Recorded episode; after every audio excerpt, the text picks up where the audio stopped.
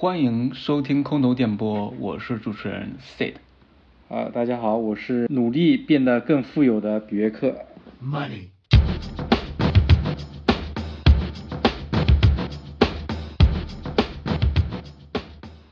是，要是我们都能掌握这门科学哈，你就掌握了财富密码了。嗯，也不一定。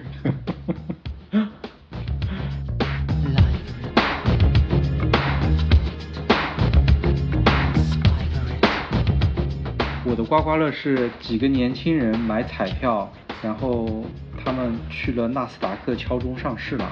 我靠！这家公司的名字就叫五百万彩票。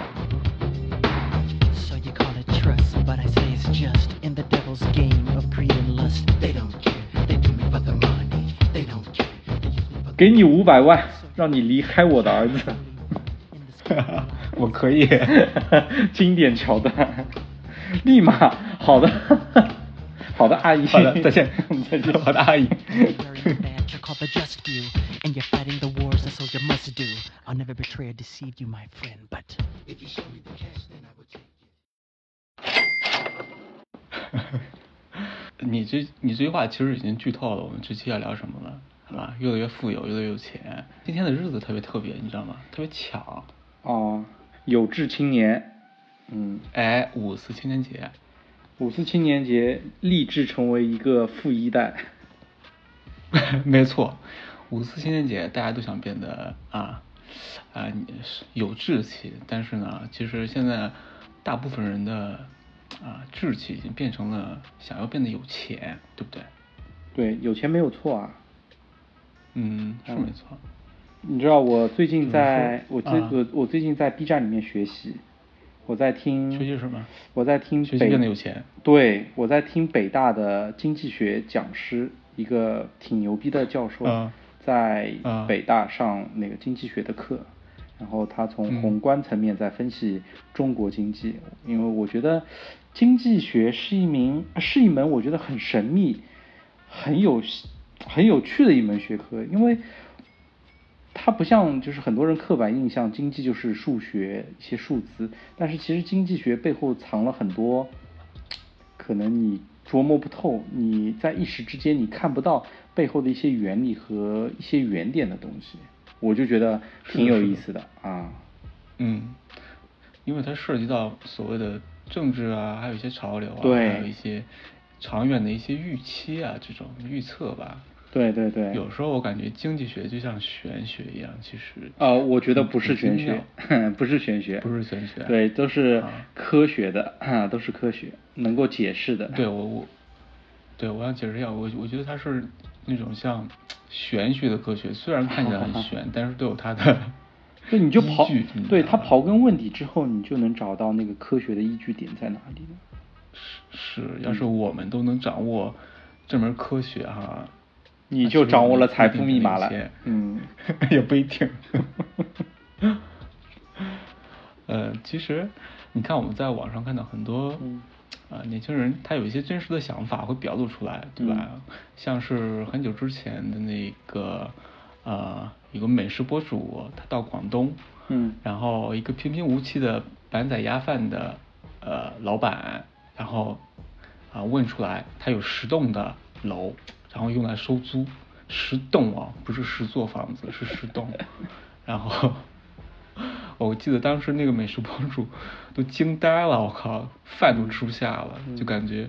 其实，其实作为观众来讲的话，看到听到他说他有十栋楼，然后他是一个做呃鸭仔饭的这么一个老板，其实也还是挺震惊的这种感觉。嗯是不是广广州、广东广州那块儿？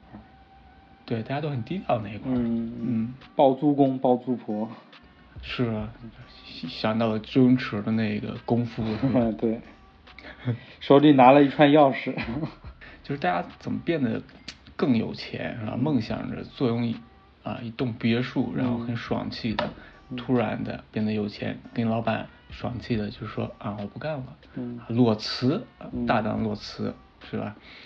呃，这是呃很多人心里的想法，或者说大家都想成为网红，是吧？在今天，嗯是吧？就是网红经济嘛，都想都想啊变成网红，然后把那种很天价的那种广告费啊收入囊中。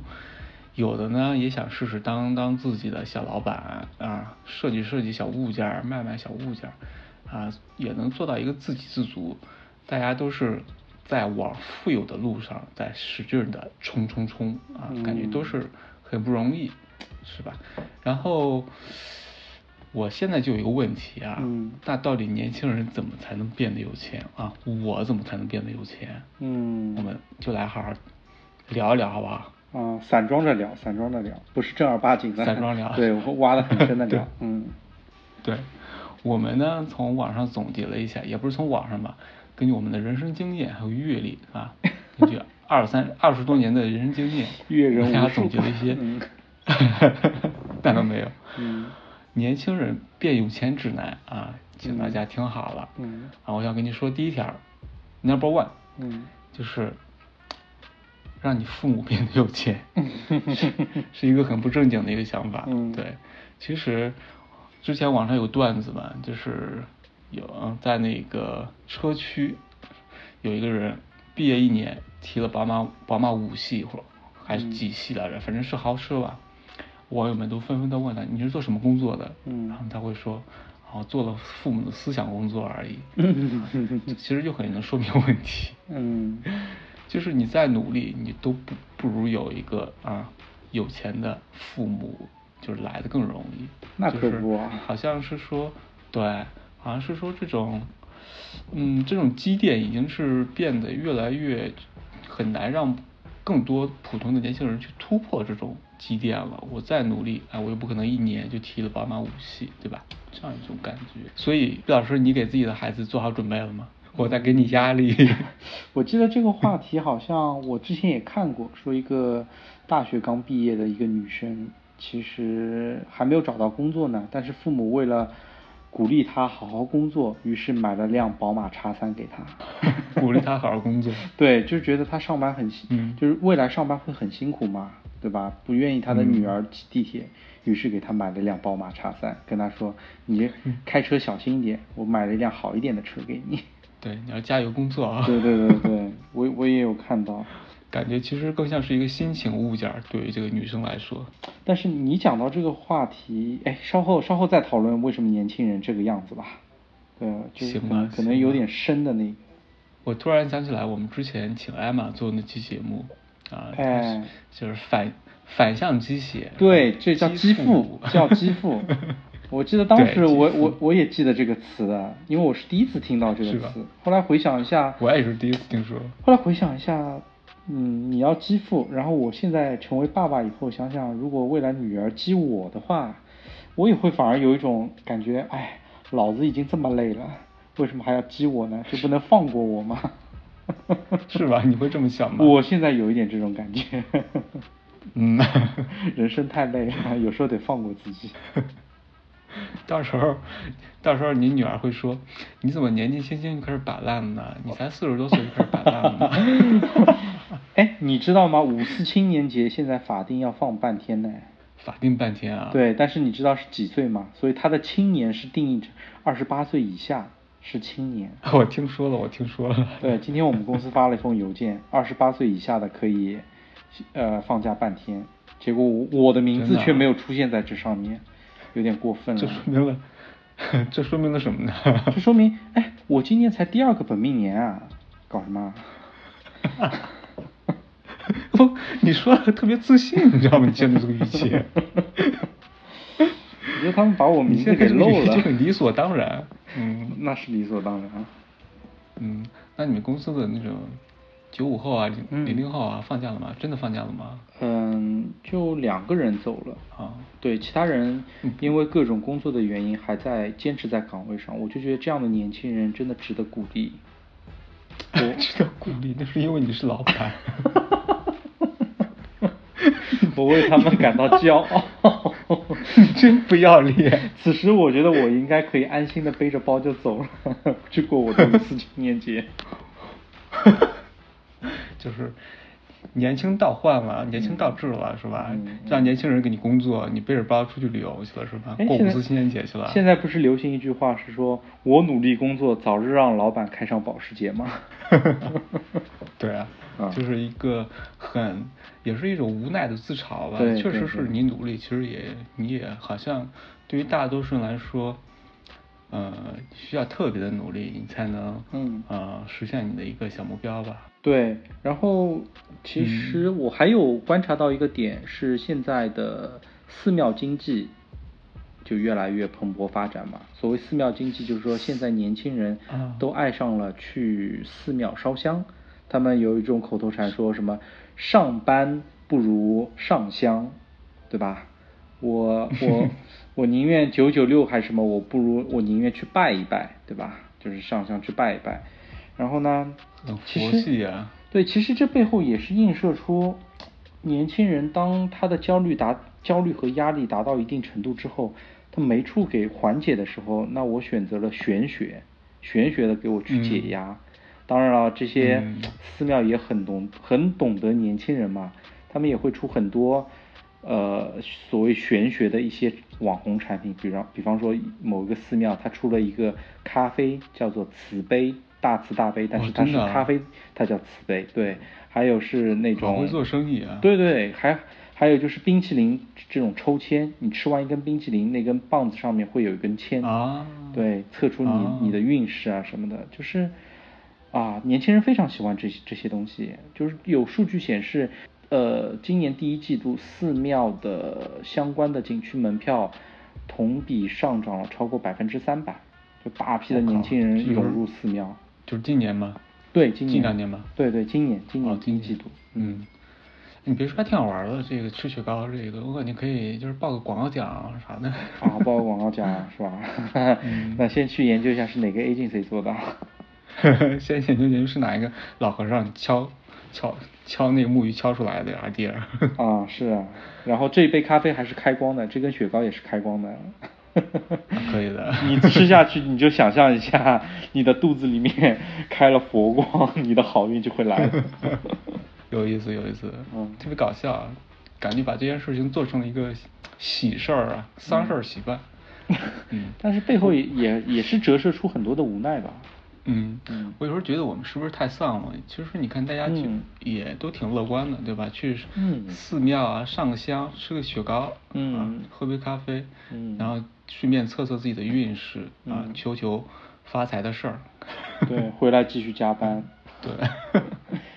生活的一些调剂吧。嗯嗯，是是，好，来到我们第二个变有钱的小窍门儿，大家听好了，那就是啊去买刮刮乐。诶嗯这么巧啊！啊，你有你有什么事儿？啊，我我哎，我准备的案例，买刮刮乐对我准备的案例也是这个啊，买彩票，是吧对，没事儿，你先说，看看你是不是跟我撞了。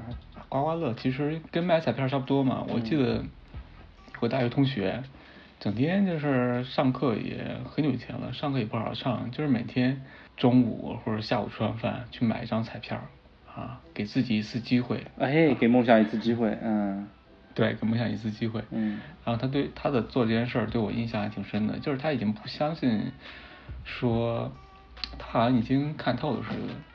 然后因为大学还没毕业嘛，他那时候可能就是怎么说呢，就好像丧失了梦想的咸鱼似的，嗯这种感觉。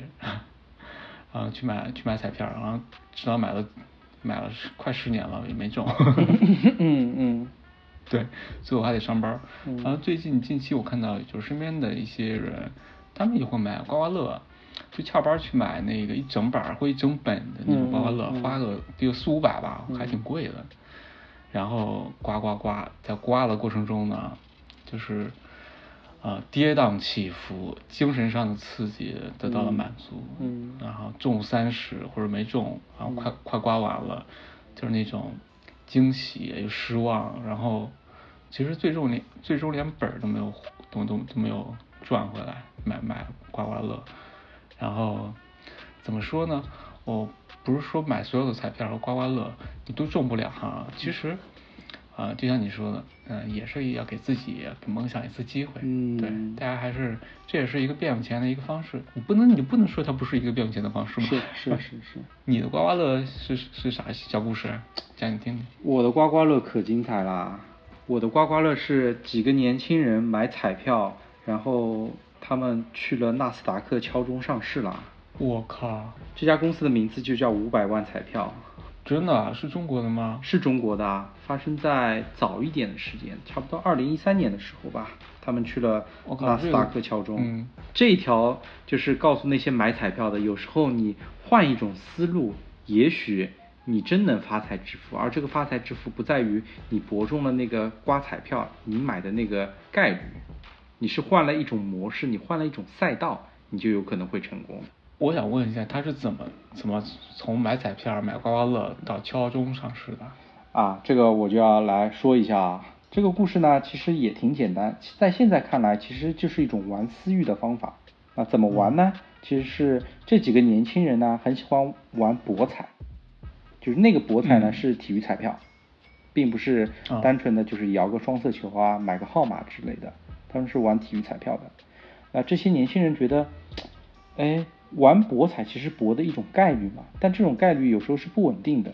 如果就是你想要去对冲风险，想要博到更大的中奖概率，其实是你的资金盘也得一定要大。当你有足够资金的时候，你可以组合着去买，这样的话就可以对冲掉风险，并且就有机会拿到博到那个赔率很大的那一注。于是，于是他们怎么做？当时在二零、大概二零一一年、二零一二年吧，那个时候其实嗯微信还不是很盛行，大家都玩 QQ 群。这时候他们就会去加很多的 QQ 群，去把广大喜欢玩博彩的民众号召起来，大家都在这几个群里面。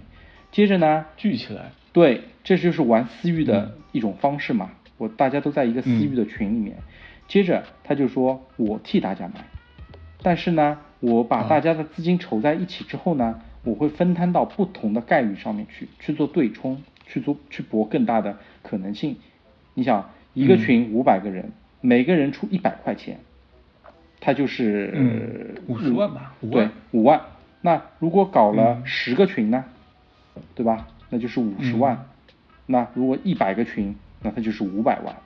所以到后来，嗯基本他们就是每一次压注都是有五百万的资金，在一场嗯比赛里面，你可以压输、赢、平、比分，它就各个结果它都上压住。那这样的话，首先你的风险一定一定都被对冲掉。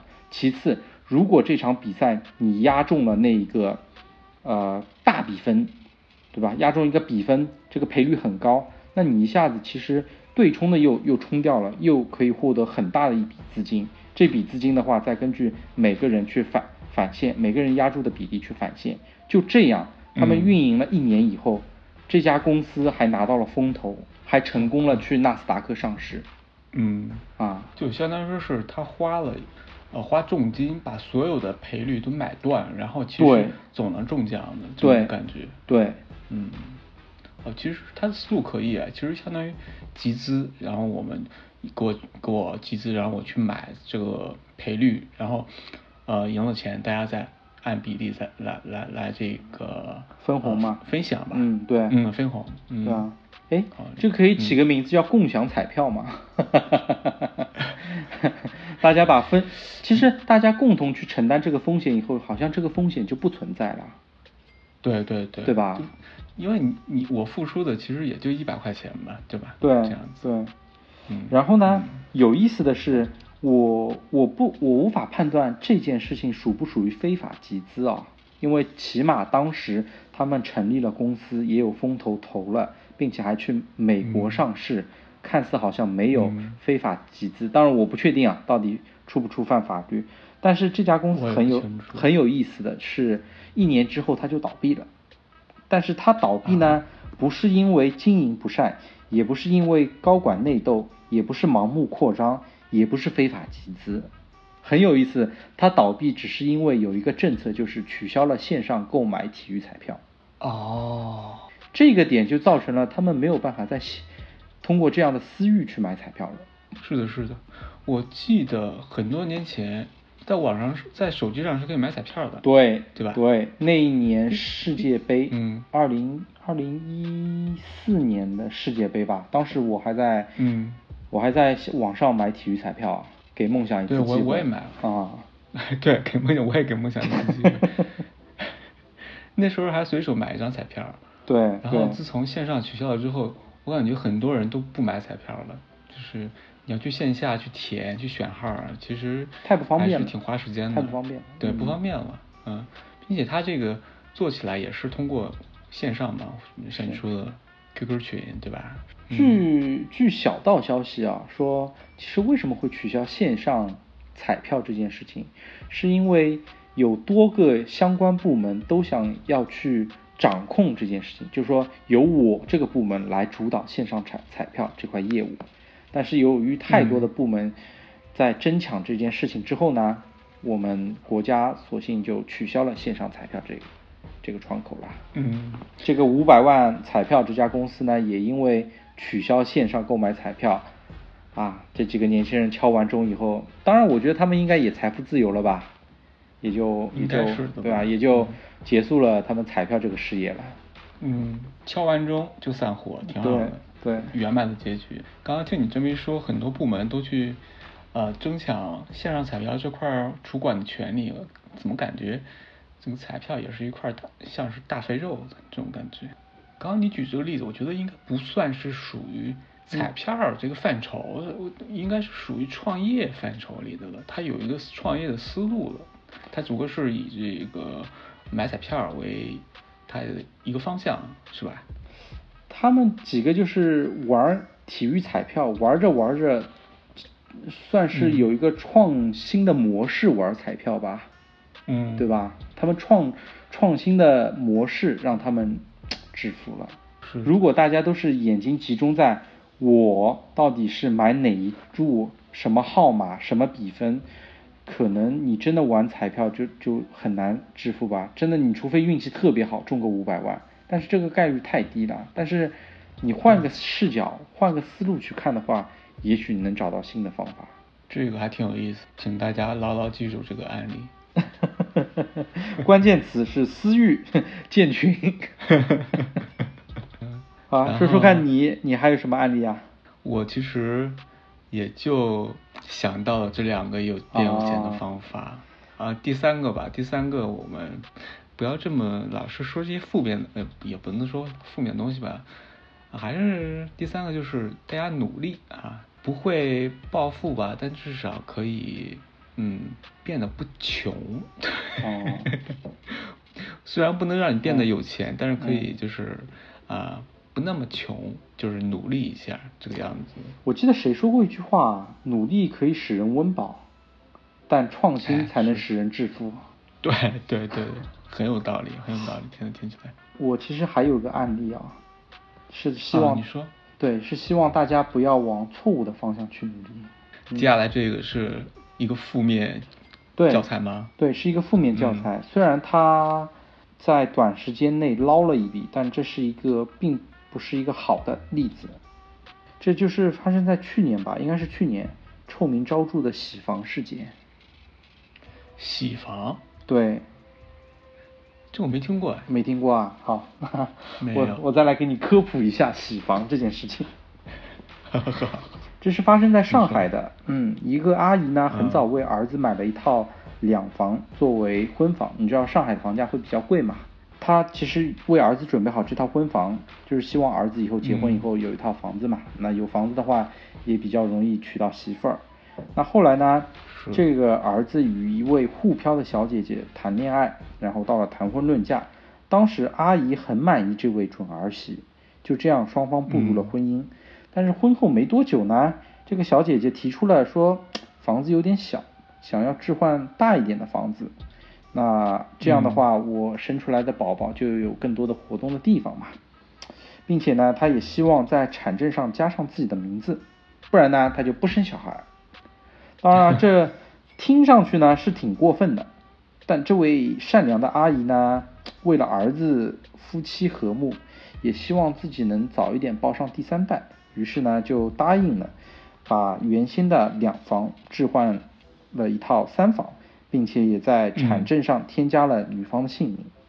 但就是这个举动，没有过了多久呢？等一下，嗯，等一下，表老师，我插，啊我问一下，他是他是怎么，他是应该是把怎么换了大房子呢？应该是把两居室给卖了是吧？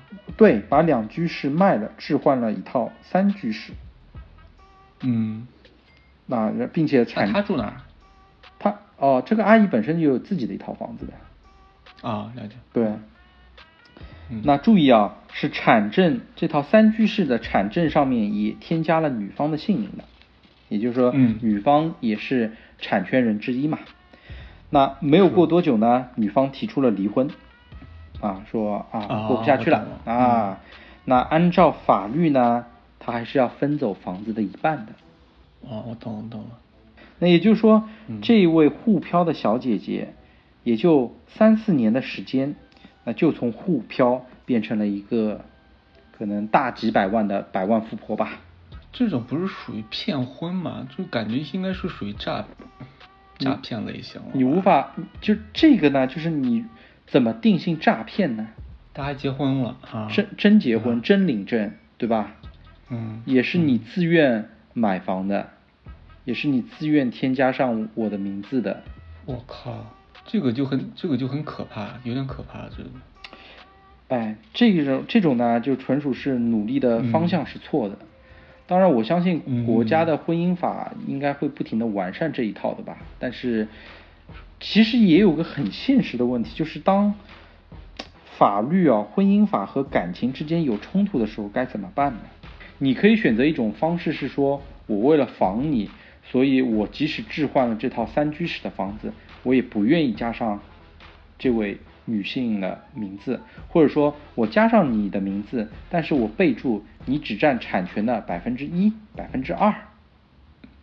那这种，但是如果女方是作为一个我真心是想要跟你好好过日子的时候呢，你这样的防备心理呢，又会把我给推出去，感觉你防着我是，啊，所以这个挺难处理的。啊，其实这就聊到了男女平等的话题嘛。哎呦，这是 你的强项，女权主义、女权斗士。我不是，嗯，给你五百万，让你离开我的儿子。我可以。经典桥段，立马好的，好的，阿姨，好的，再见，再见，好的，阿姨。嗯呃，这种其实你想想啊，从那个男方的角度来讲啊，嗯他其实是以为自己有了一个呃呃爱人是吧，有了自己的一个小家，这种感觉，他其实是把很多心思都放在这上面的。嗯嗯但是如果一开始这个女生就是以这种目的来和他接触的话，来提出这种要求的话，那其实我觉得真的人心叵测，有点真的有点恐怖了。是啊是啊，但是嗯你如何才能探出他到底是真心的还是冲着钱去的？有时候判断不好。对对，那最后结果呢？结果有没有就是打官司一下，就是去争争取一下判一下这种？我记得最后目前来说的话，按照现有的现有的这些证据啊，那事实的结果就是说女方是能够分到对能够分走嗯一半的房产的。听啊，哎，反正哎社社会社会的丑态吧，这属于。这属于努力错了方向。呃我相信不会有好报啊。也嗯，不会的，哎，也也不一定吧。你看现在这年头，哪有嗯，其实都是坏人，没有好报的也比较少。我我我还是坚持日行日行一善。日行一善 呃，开玩笑，只只能说，我就是勿以善小而不为 啊，还是能做到的，还是尽量会去做一下。这其实是也是一个有钱指南吧，但是不希望大家去去做。这是一个错误的案例，嗯，不要往这个方向去努力。从这从这案例其实也也能看出来，现在大家为了有变得有钱都无所不用其极啊，都甚至有违反了自己的，对，违背了做人的底线了，就感对觉，对，是吧？哎所以呢，我就觉得有一个点是，年轻人致富致富，但是想要致富呢，他们不是慢慢积累，他们渴望的是搞钱，但暴富，对一夜暴富，但搞钱这个嗯。字嘛，听上去其实是很急功近利的，对吧？你可以舍弃掉一些东西，就是为了钱。迫不及待的感觉，对对，你说为什么现在大家都都想迫在迫不及待的搞钱，就是很急迫的这种心理？这其实还是和环境有关的。我记得，嗯大概差不多十年前吧，互联网风口的时候，比比如说啊，我去北京出差，然后在咖啡馆里面，你听到一些年轻人，他们都会在跟你聊一个产品。我有一个想法，我要做一个产品，它可以改变什么？嗯当时其实大家看到的都是一种希望嘛，对吧？我有一个新的模式，我我我怎么去赋能？我最后想着我可以通过我的创业去敲钟，就是大家看到希望，我创业是有机会的，因为的确是有很多的民营企业家就是这么成功的。但是这两年我们比大环境对吧？环境所迫以后，大家可能看不到太大的希望和可能性了吧？曾经有一个嗯说法是说，互联网可能是中国最后一个风口的机会吧。互联网，对，当时是这么说啊，当然现在又出了嗯什么人工智能啊、元宇宙啊等等等等，但当时是这么说。但总体的环境你会发现，现在的人更多想的是，如果我是在某一个位置上面，我觉得还行，那更多想的是我要保住我的位置，对吧？我不求再往上走，但我我希望能保住我现有的水平。或者那些刚出来的人想着说，我考个研，入个编，我上岸了。啊，就不会再有那个心气说我要创业，对吧？我有个梦想，我想去做一些改变，没有了，都是保守治疗，是吧？你想，很多北大、清华是集全国的资源教育出来的这些高材生，想着却是去一个基层做个公务员，对，应该是这样吗？对不应该是这样啊。我记得好像很多人，嗯我记得我前两天在看北大那个北大教授上课的时候，这个教授很有家国情怀的。他说他嗯上课上到最后一，就是最后可能还有五分钟就要结束的时候，他放了一张图片，我我记得很清楚啊。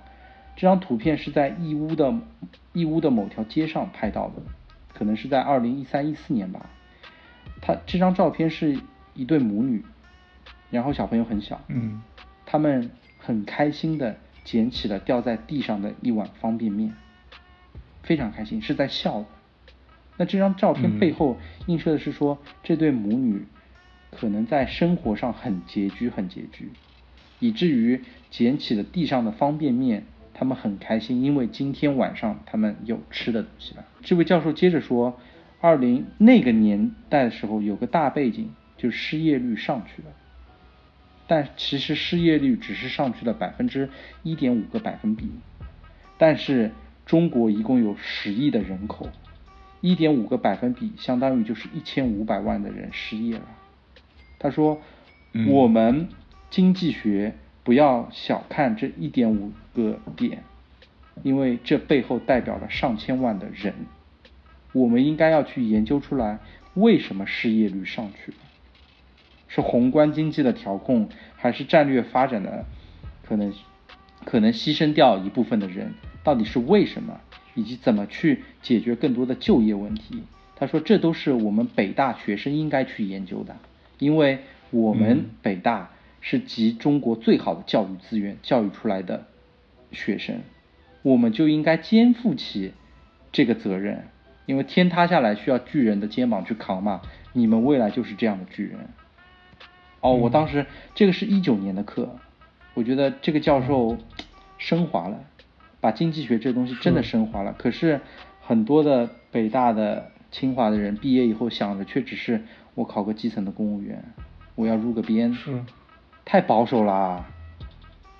那我们其实很少聊这种很高远、很高大的问题。嗯但是这种像你说的那个教授说的这样一个情况，嗯确实是需要。比如说北大的毕业生，他是经济学，他确实需要有这样的人去站出来，去引领一个东西，去改变一个东西。对对，不每个人都是这种，那是其实可能有些人听了我们说的话，会觉得你们在说一些很假大空的东西，嗯你们在说嗯一些很宏观的东西，但其实不是的，其实很是很实际的，就像是我觉得可以具象化的做一个类比，就是看到有一个老人摔倒，就看有有没有人扶嘛，对吧？嗯就很简单的一个嗯事情。对你上升到，呃，我们不提上升，你扩大到一个经济或者说改变社会，或者说改变发挥你的聪明才智这样一个嗯角度来说，确实就是需要有这样的人去站出来去嗯做这样的研究，去嗯去成为这样的一个角色。但是就是没有，就是很少看到，或者说我们看的不多吧。就是我们看到的更多的是这种各各各种各样的新闻，比如说北大的，呃，毕业生去了社区做了一个基层干部，还有就是，呃，去呃当网红，去说脱口秀，对吧？是吧？大家都想变得红，大家都想红，大家都想变得有钱，好像娱乐已经变成了一个必不可少的东西，已经嗯变成娱乐至上的一个东西了。嗯，当然我们得尊重个人的选择啊。我记得以前有一个什么清华毕业生去卖猪肉，然后啊是然后就有很多的一些学者其实在批判他，说你清华的为什么要要卖猪肉，对吧？你可以有你的，你你好像是学芯片还是学学什么科学研究的，你应该从事这样的工作。我在以前呢，我是觉得这是个人选择，没有人能够嗯去批判一个个人的选择，你应该尊重他。但是现在想想是说，其实国家基于这两所高校的期望是很大的。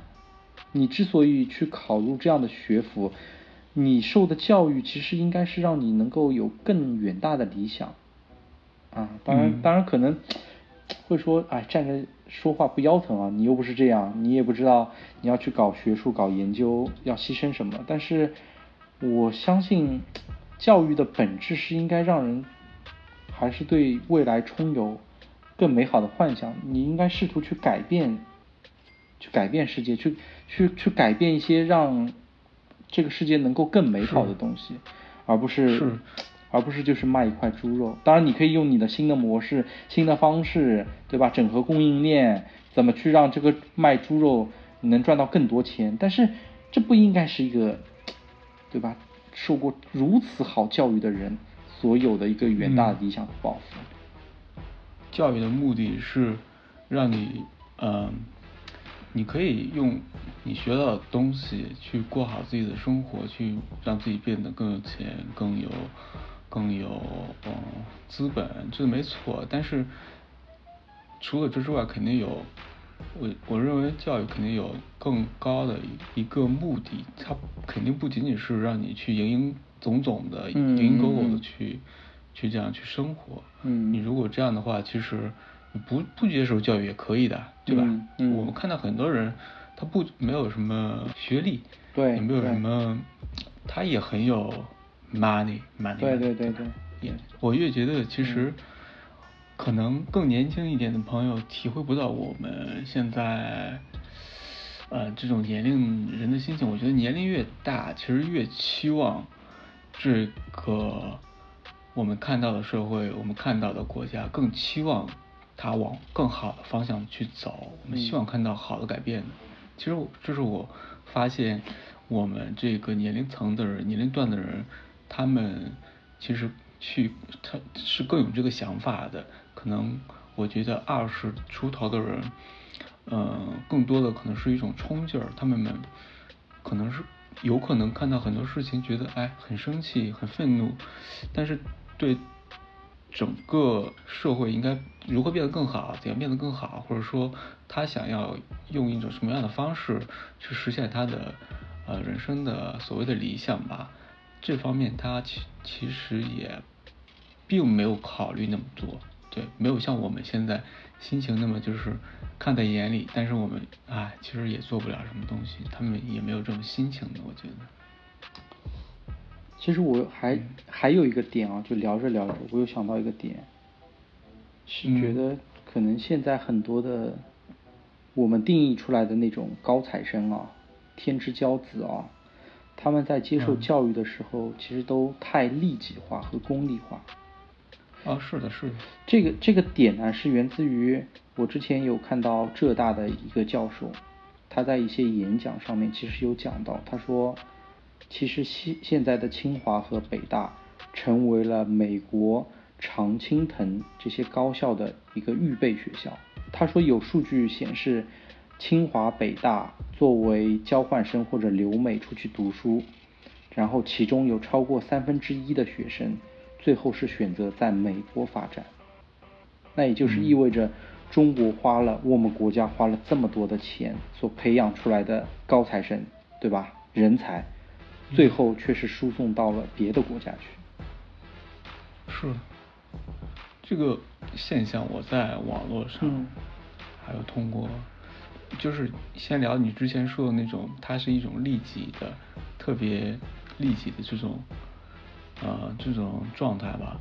通过你接触的人，你接触的那种平时很优秀的人，或者说在学校里，以前在学校里啊成绩很好的那种人，嗯你能很明显的感觉到他特别的，也不能说所有人哈，嗯我只能说我接触到，就是嗯挺自私，就是特别自私，就是嗯嗯凡是、做损害自己一点点利益的事情，他都不会去做的。嗯那为什么大家都有这个机会留学，留在国外呢？我觉得国内的环境也有现阶段不充足的一些地方吧。嗯嗯嗯，比如说你你在国内搞科研，或者说我经常看到一些那种造假嘛，包括我们大学毕业的时候，对吧？啊，我没法说这个事情。嗯，没法说，没法说。嗯，毕竟我们也不是从事教育工作的，只能说看到一些现象以后，还是觉得整个整个年轻人心态可能更多是利己，可能想的都是搞钱。对，哎，但是我从另外一个角度又觉得，为什么会变成搞钱？这也是消费主义的陷阱啊，啊，是不是？有没有一种感觉是说，本身消费应该是一个中性，对吧？消费就是一个中性，是我花钱去买我想要的东西，这就是一个很个人的行为，是一个很中性的一个词。但是消费主义却标榜着消费是有高级和低级之分的，对吧？我我去路边吃一个烤串儿，这样的消费是低级的，但是我去嗯高档的日料店吃一个日式的烧烤，这样的消费就是高级的。嗯，再比如说，我是我网上随便买一个包五十块钱，这样的消费是低级的；我去奢侈品店花五万块钱买一个包，这样的消费是高级的。消费就变成一种标签，把人分成了高级和低级。是用通俗的话来讲，用大白话来讲，就是笑贫不笑娼。你有 你，对吧？就是因为我有钱，我去消费，嗯所以我是高档的。你没钱，你去只能去消费一个雪花啤酒，嗯在路边儿，嗯你就是你就是你就没有钱，你就我就我就嘲笑你，大家都是嗯有这种、这种心理在的。其实我觉得。啊很多人大家都在想变得有钱，其实也是有一心里有一种没有安定的感觉的，只有钱才会给你安定的感觉。对对对，因为因为你所在的你的你的社区是吧，也嗯不一定能够给你足够的安全，就是就 聊到一些口罩的这些问题，嗯不就是这个就这个就不说了吧。嗯然后就是外部的这些所谓的规则或者说政策也好，它是在时刻变化的。这个东西你不能依附于它，你不能你作为一个老师，你按照规则你行不通的，嗯我觉得是行不通的，嗯你是会啊吃不消。但是当你有了更多的钱之后，钱有钱能使鬼推磨嘛，嗯这个钱就会给你安定感，规则给不了你安定感，但是嗯钱能给你安定感。但我觉得年纪没那么老啊，咱都是青年人是吧？不能嗯说自己是年轻人，总要有一点自己的心气儿的是吧？嗯你不能说啊，为了钱，人做人都不不做人了，都像你举的例子似的。不做人了。说他要那钱有什么意义呢？只是为为了给自己一种安定感嘛，连婚姻都给给不了他安定感嘛，只有钱嘛。嗯嗯这个很荒唐畸形。那这期就聊到这吧，聊到这吧，又聊聊到尬嗯尬尬在这个地方了，那就戛然而止吧。戛然而止，戛嗯然而止了。我们就不给听众朋友们灌输什么爹味儿的结束语了。好，那有空的话就还是去淄博吃点烧烤吧，好吧？那边是货真价实，嘎嘎好吃啊！绝对是，绝对是。我在淄博周边吃过，也是真的货真价实。哎，对哦，你肉串儿你作为一个山东嗯人，你去过淄博吗？淄博我应该路过过吧，在周边。然后那天晚上去吃了那烤串儿，哇，真的好吃，好吃并特别实在。嗯，实在，肉串儿真的大。今年五一淄博淄博爆火啊！我天呐，我想象不到那种场景，有必要吗？吃个烧烤，然后开开着摩托车，然后下了高铁，拎着行李箱去吃烧烤，没必要吧？好吧，那去不了淄博，就在家门口吃点烧烤吧。好，那最后祝大家五四情人节快乐！好嘞好，那就这样下期再会拜拜，拜拜。